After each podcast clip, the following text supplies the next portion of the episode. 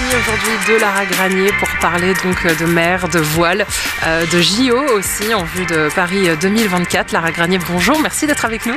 Bonjour, merci de m'accueillir, merci d'être venu me voir euh, sur le site, euh, le futur site des Jeux Olympiques. On est du coup au Pôle France, au Lucas Blanc à Marseille, futur site des Jeux Olympiques pour la voile en 2024.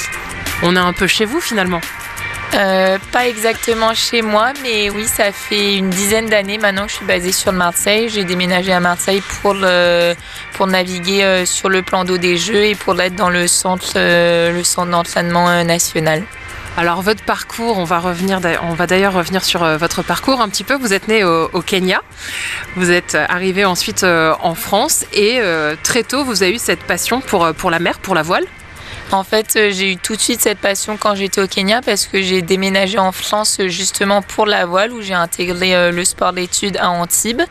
Et, de là, bah, j'ai continué. J'ai j'ai été sur plusieurs séries jeunes euh, qui sont des, enfin le, 4, le 420 et ensuite j'ai déménagé à Marseille sur des séries olympiques, le 470 et maintenant depuis trois ans le 49er Life X. J'étais pas dans un océan quand j'étais au Kenya, j'étais dans des lacs. Le changement était assez radical. Je me souviens de la première navigation que j'ai fait à Marseille euh, en arrivant du Kenya.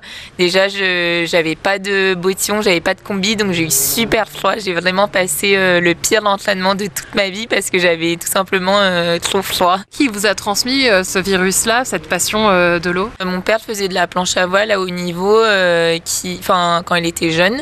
Il a fait championnat de France, championnat du monde et il a fait aussi un peu de bateau avec son père.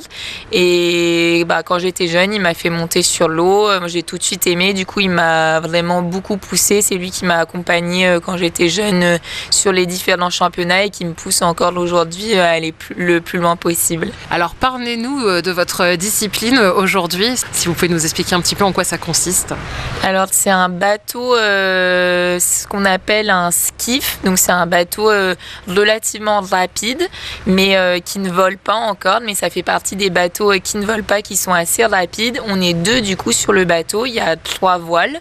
c'est un bateau où il faut être assez à l'aise assez agile. Enfin, on est un peu des petits singes sur nos bateaux. On se traverse, euh, traverse d'un côté à l'autre. Et voilà, le, tout l'enjeu, c'est déjà de pas tomber, de pas dessaler, et puis après euh, d'aller le plus vite possible euh, sur, le, sur le parcours. Donc deux équipières, chacune en fait a son pôle, son champ d'action?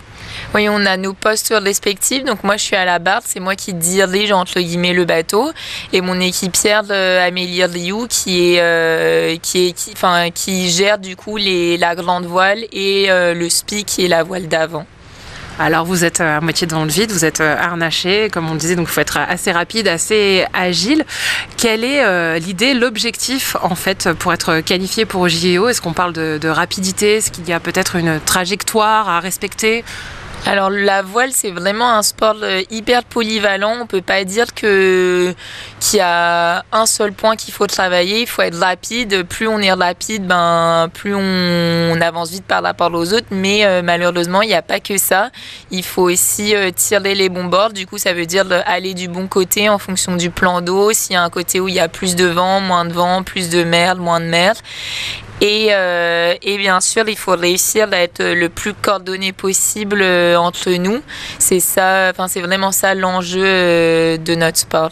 Et ça demande énormément donc, de concentration, d'entente, d'échange, de, complicité aussi bah, Notre relation est vraiment basée sur une relation humaine. Donc on a entre guillemets eu un coup de cœur avec Amélie pour naviguer ensemble. Mais bon, il n'y a pas que ça. On travaille dur pour que notre relation se passe bien on s'entend hyper bien humainement, mais on est quand même deux personnalités euh, très différentes. Du coup, euh, on essaye euh, du mieux qu'on peut. On travaille avec un préparateur mental qui nous aide à utiliser au plus l'autre pour, pour être complémentaire dans notre sport. À quoi ça ressemble une journée typique à vos côtés dans la peau en fait de Lara Granier pour, pour s'entraîner?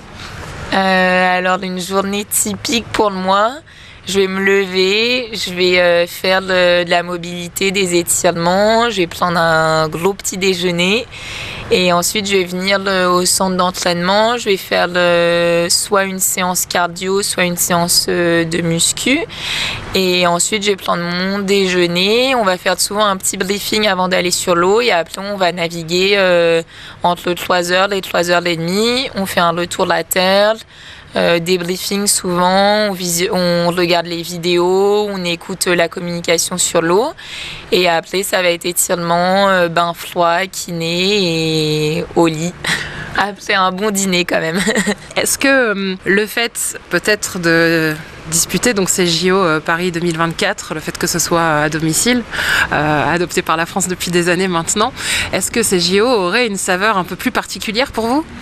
Bah, c'est vrai que hum, c'est assez particulier. On a énormément de sollicitations, mais aussi énormément de gens qui nous soutiennent, qui nous aident. On sent que, l'engouement est beaucoup plus important que les Jeux Olympiques soient en France. Donc euh, ça décuple encore plus euh, la motivation. On sent que nos partenaires ils sont vraiment impliqués dans notre projet et ça, ça aide du coup euh, à aller de l'avant.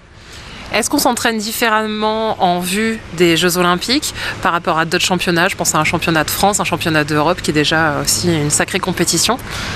Alors l'objectif final, c'est quand même les Jeux Olympiques, donc on essaye d'être euh, toujours dans cette réalité de se préparer pour les Jeux Olympiques, mais c'est vrai que c'est assez particulier parce que déjà aux Jeux Olympiques, il n'y a qu'un seul bateau par nation. Du coup là, on n'est plus du tout en concurrence avec euh, les, autres filles euh, françaises et c'est quand même un petit peu différent.